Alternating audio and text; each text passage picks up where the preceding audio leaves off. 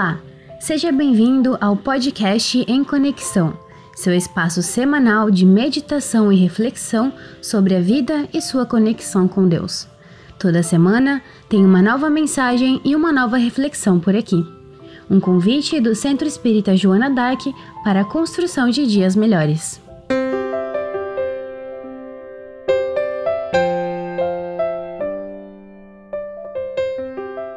Jesus e dever. Por certo, de maneira inconsciente, incontestáveis indivíduos se creem merecedores de tudo. Supõem que até o sol brilha porque eles existem, a fim de facultar-lhes claridade, calor e vida. Fecham-se nos valores que se atribuem possuir, e quando defrontam a realidade, amarguram-se ou rebelam-se, partindo para a agressividade ou a depressão. Não assumem responsabilidades nem cumprem com os deveres que lhes cabem. Às vezes, comprometem-se para logo abandonarem a empresa, acusando os outros, sentindo-se injustiçados. São exigentes com a conduta alheia e benevolentes com os próprios erros. Sempre estremunhados, tornam-se pesado fardo na economia social, criando situações desagradáveis. Fáceis e gentis, quando favorecidos, tornam-se rudes e ingratos, se não considerados como acreditam merecer. Afáveis no êxito, apresentam-se agressivos no esforço Olvidam-se de que a vida é um desafio à coragem, ao valor moral e que todos temos deveres impostergáveis para com ela, para com nós mesmos e para com nossos irmãos terrestres. Ninguém tem o direito de fruir sem trabalhar, explorando o esforço de outrem. O prêmio é a honra que se concede ao triunfador que se empenhou por consegui-lo. Palmo a palmo, o viajante ganha o terreno que percorre, fitando com desassombro a linha de chegada. O dever de cada um o conduz na empreitada da evolução. Esse esforço resulta da conquista moral que a consciência se permite em plena sintonia com o equilíbrio cósmico. Ser útil em toda e qualquer circunstância, favorecer o progresso, viver com dignidade, são algumas expressões do dever diante da vida.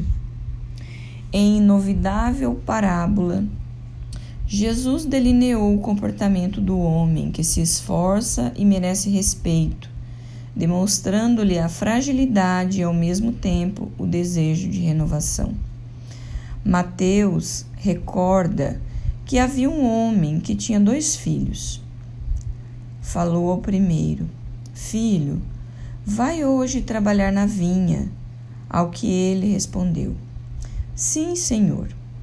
Porém, refletindo mais tarde, resolveu não ir. Ao segundo filho, fez a mesma proposta e ele disse: Não quero. Todavia, arrependido foi. Qual dos dois atendeu à vontade do pai? pergunta o mestre. E os interrogantes responderam a Jesus: O segundo. Defrontamos nessa experiência a ação e a promessa, o fato, a intenção. A ação deve predominar, porque é resultante do dever. Para ela não se tornam necessárias palavras melífluas ou confortadoras, mas sim a decisão para realizá-la corretamente. Jesus sempre propõe o dever, a ação, bem entender, a fim de melhor atuar. Ele não induz ninguém à alienação na realidade objetiva do mundo. Ele estabelece uma escala de valores que devem ser respeitados, merecendo primazia os mais relevantes, que se tornam a pauta de conquistas do homem de bem, que cumpre com o seu dever. Diante dele, estagnação é morte, e esta é crime cometido contra o reino de Deus, que está dentro do próprio homem, necessitando de ser conquistado.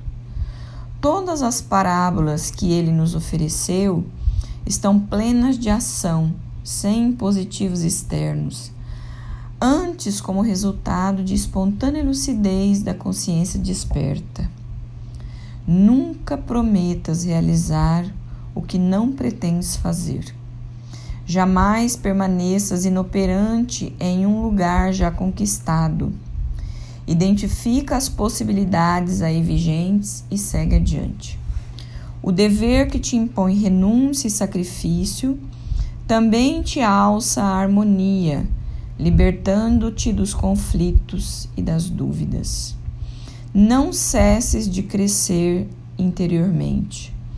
A insatisfação com o que já lograste sem rebeldia será a tua motivação para conquistas mais expressivas. És servidor do mundo.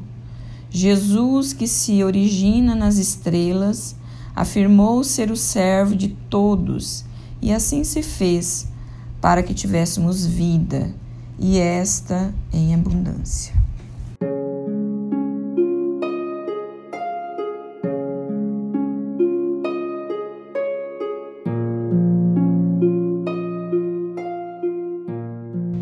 Olá, meus amigos, minhas amigas. Então, a mentora Joana de Ângeles nos convida a navegar nessa mensagem primorosa que está registrada no livro Jesus e Atualidade, na lição 8 da sua série psicológica.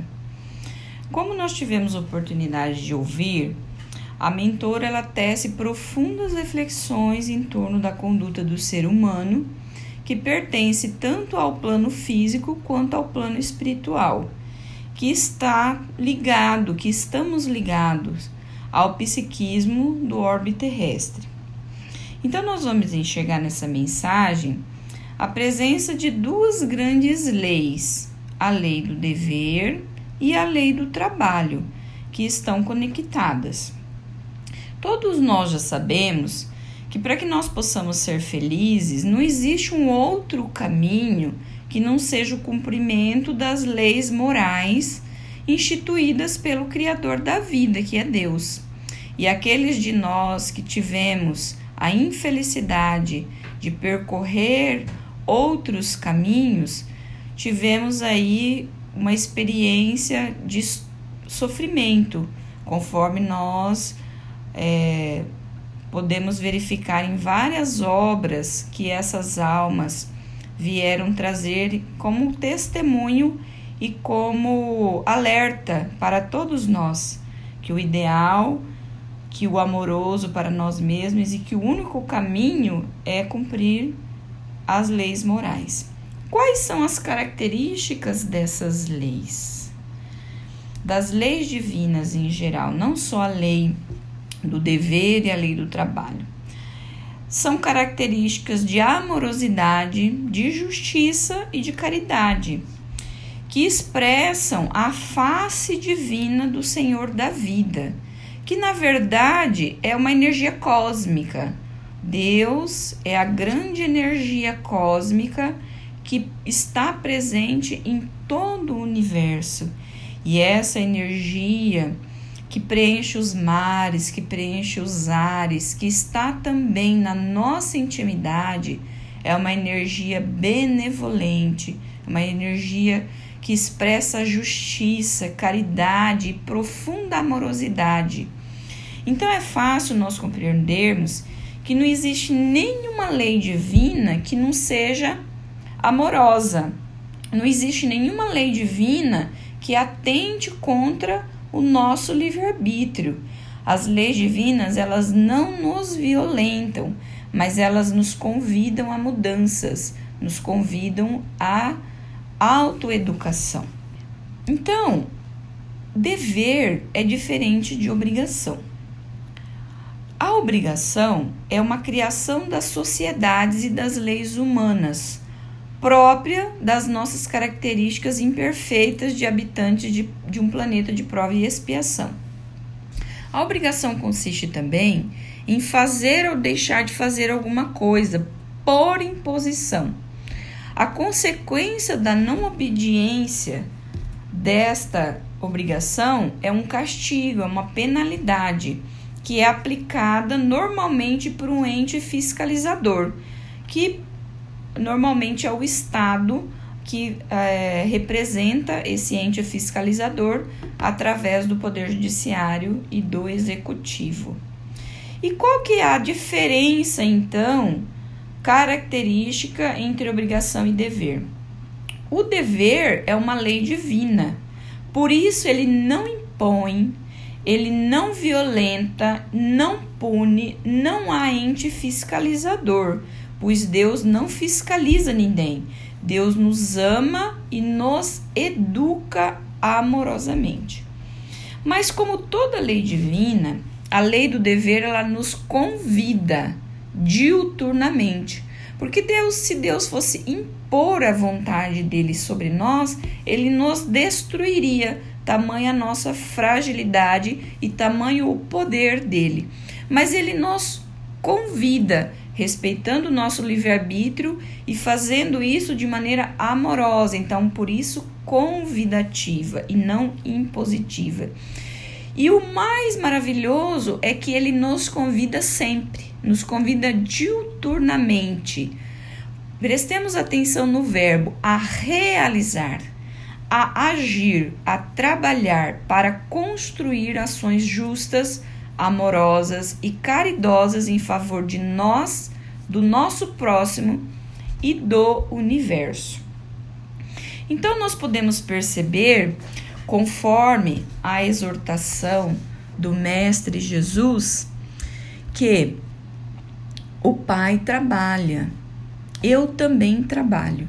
E o Pai trabalha até hoje, deixando, ratificando que Deus está a todo momento nos dando novas oportunidades, assim como o sol nasce a cada manhã, trazendo o seu brilho, trazendo a sua energia, trazendo a sua fortaleza para que nós possamos então recomeçar, reatuar, refazer, reconduzir a nossa vida.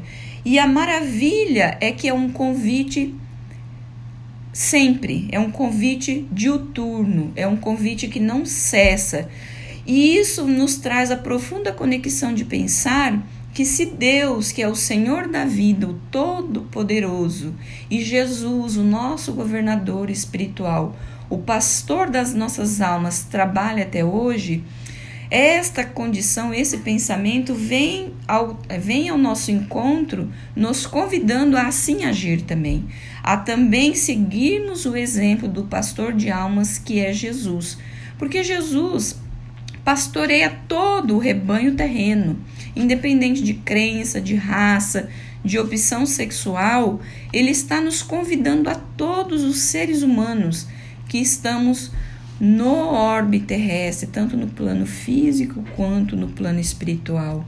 Todos recebemos então essa mensagem amorosa, esse convite amoroso, que é o dever, é o convite para o cumprimento do dever consciencial de nós investirmos o nosso tempo, a nossa energia e todas as habilidades que nós já conquistamos no caminho evolutivo no cumprimento do nosso dever consciencial de evoluirmos e nos aproximarmos de Deus, para que nós possamos conquistar a felicidade, assim como está lá descrito na questão 115 de O Livro dos Espíritos. Então, por exemplo, para melhor compreendermos a diferença entre obrigação e dever, trazemos a exortação do Mestre Jesus, que está inscrita no Evangelho segundo o Espiritismo, no capítulo 12, quando o Mestre nos convida a amai os vossos inimigos, fazei o bem àqueles que vos odeiam e orai por aqueles que vos perseguem e vos caluniam. A lei humana, meus amigos, não nos obriga a amar, a perdoar e a orar pelos nossos inimigos, até porque ela não teria alcance sobre essa prática, que é uma prática muito íntima, não é uma obrigação. Não existe penalidade nem lei nenhuma que nos obrigue a amar os inimigos. Pelo contrário, nem é culturalmente falando uma prática que nós achemos comum, achemos que é natural. A sociedade egoísta que nós vivemos, pelo contrário, fomenta a discórdia. Mas Jesus coloca esta prática de amar, de perdoar e orar pelos nossos inimigos como um dever consciencial, um dever que vai a prática, que é esse dever de atuar em conexão com, as, com a lei do perdão, com a lei de amor, com a lei da justiça e da caridade para com esse inimigo e com esta conexão profunda dessa atuação, dentro dessa atuação virtuosa, nós vamos conquistar então a felicidade. Então, esse é um dever da nossa consciência que o mundo, que as tradições humanas não nos obrigam. Então, nós iremos perdoar o nosso inimigo na medida em que nos conscientizarmos de que esta é uma ação que está em sintonia com as leis de Deus e que irá nos libertar do ódio que nós que nos faz muito mal, que nos traz muito sofrimento. E qual que é o nosso maior dever, então, meus queridos? Qual que é o nosso maior trabalho? Jesus, quando perguntado qual era o maior de todos os mandamentos, nos deu a seguinte resposta: amar a Deus sobre todas as coisas e ao próximo como a si mesmo. O nosso maior dever, então, é amar as leis divinas, que é a manifestação da vontade de Deus. Como na pequena história registrada na mensagem que nós lemos, quando o pai manda um dos filhos para fazer, os dois filhos, um fala que não vai, mas depois se arrepende e vai, e o outro fala que vai e depois não vai, qual dos dois que cumpriu a vontade de Deus. Então está registrado lá em Mateus o segundo. Por quê? Porque cumpriu, se submeteu à vontade de Deus. Então o nosso maior dever é amar as leis divinas, que é a manifestação da vontade de Deus. E porque a, a humanidade ainda não aprendeu a amar as leis divinas, é que nós temos enveredado em muitos caminhos perturbadores que têm nos trazido muito sofrimento. E o segundo mandamento, o segundo dever que, é, que integra esta máxima cristã é o dever de amar ao próximo como a si mesmo. Então, se eu conseguir enxergar a bondade, a justiça, a caridade de Deus, eu também vou me amar e me amando, eu amarei o meu próximo, sem exigência, sem obrigação, sem falsidade. Então, esse dever de me auto-amar, eu, eu sou a referência, si mesmo. Então eu me, me, me abasteço de amor, me abasteço de justiça, me abasteço de caridade, por consequência, eu vou doar. Se eu, se eu for uma tocha iluminada, por onde quer que nós estejamos, se você for uma tocha iluminada, por onde quer que você perambule, por onde quer que você ande, você moreje, você vai iluminar os ambientes onde você estiver. Por isso, o nosso este dever consciencial também de nos auto-iluminarmos. Então, um dos graves deveres conscienciais é isso, é fazermos essa auto essa autoiluminação, nos aproximando de Deus pouco a pouco, passo a passo, dia a dia, à medida que nós conseguimos, no tamanho das nossas possibilidades, mas nunca desistirmos, nunca deixarmos que um dia passe sem que a gente possa fazer esforço para poder fazer as conquistas de melhoria. E como que acontece essa transformação? Trabalhando todos os dias de maneira amorosa, justa e caridosa, consigo mesmo, também para alcançar o próximo. Então o dever, ele não é não é não está contrário ao prazer. Porque às vezes a gente pensa que tem que haver uma caça às bruxas ao prazer quando o dever chega. Porque o prazer é a boa utilização dos instrumentos que a vida nos dá, de, do direito que nós temos do descanso, do direito ao lazer, o direito à convivência social. Mas isso se torna um prejuízo para nós mesmos e para a nossa evolução e para a nossa conquista da felicidade quando o prazer ele se torna maior do que os deveres. Quando ele se o prazer se torna excessivo nas nossas vidas e vai começar a ocupar o espaço onde nós deveríamos estar exercitando os deveres. E isso é muito comum nas nossas na nossa realidade hoje, porque às vezes nós queremos muito estarmos é, estar vinculados ao prazer em detrimento dos nossos deveres. Mas é muito bom, de bom ouvido, que nós reflitamos que não há necessidade de uma caça às bruxas ao prazer, já que o prazer é um direito também nos delegado por Deus.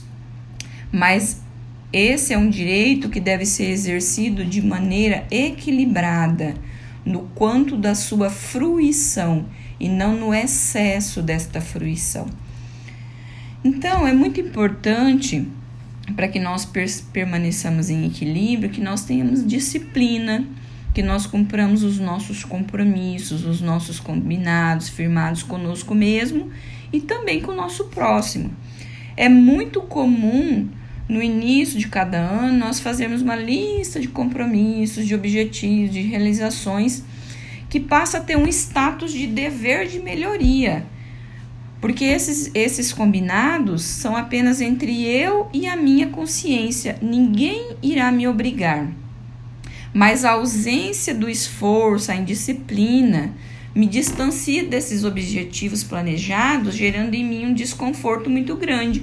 Então a gente vai ver aqui novamente a diferença do dever e da obrigação, conforme o espírito Lázaro registra no Evangelho segundo o Espiritismo, no capítulo 17 que o dever é o aguilhão da consciência, ele é o guardião da probidade moral, mas, sobretudo, é aquela ação que nós vamos obter vitória e também derrotas na solitude. Ninguém verá a nossa vitória quando a gente superar, quando a gente der cumprimento a esses combinados que nós fizemos conosco mesmo. Mas também ninguém verá as nossas perdas, as nossas, os nossos fracassos. Por isso é algo profundamente consciencial, que nós não temos plateia. E é muito importante ter muita disciplina para o cumprimento desses deveres.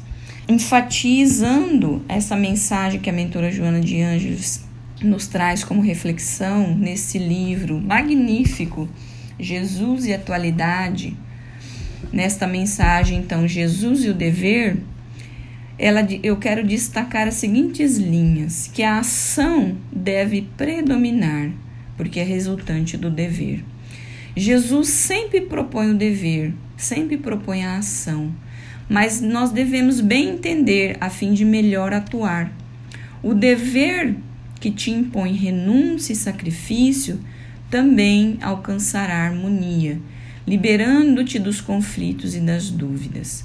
Não cesses de crescer interiormente. A mentora continua para finalizar então esse momento que seja útil em toda e qualquer circunstância, favorecendo o progresso, vivendo com dignidade.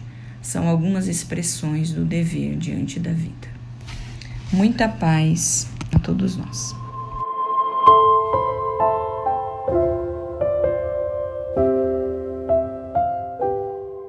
Este foi mais um podcast em conexão.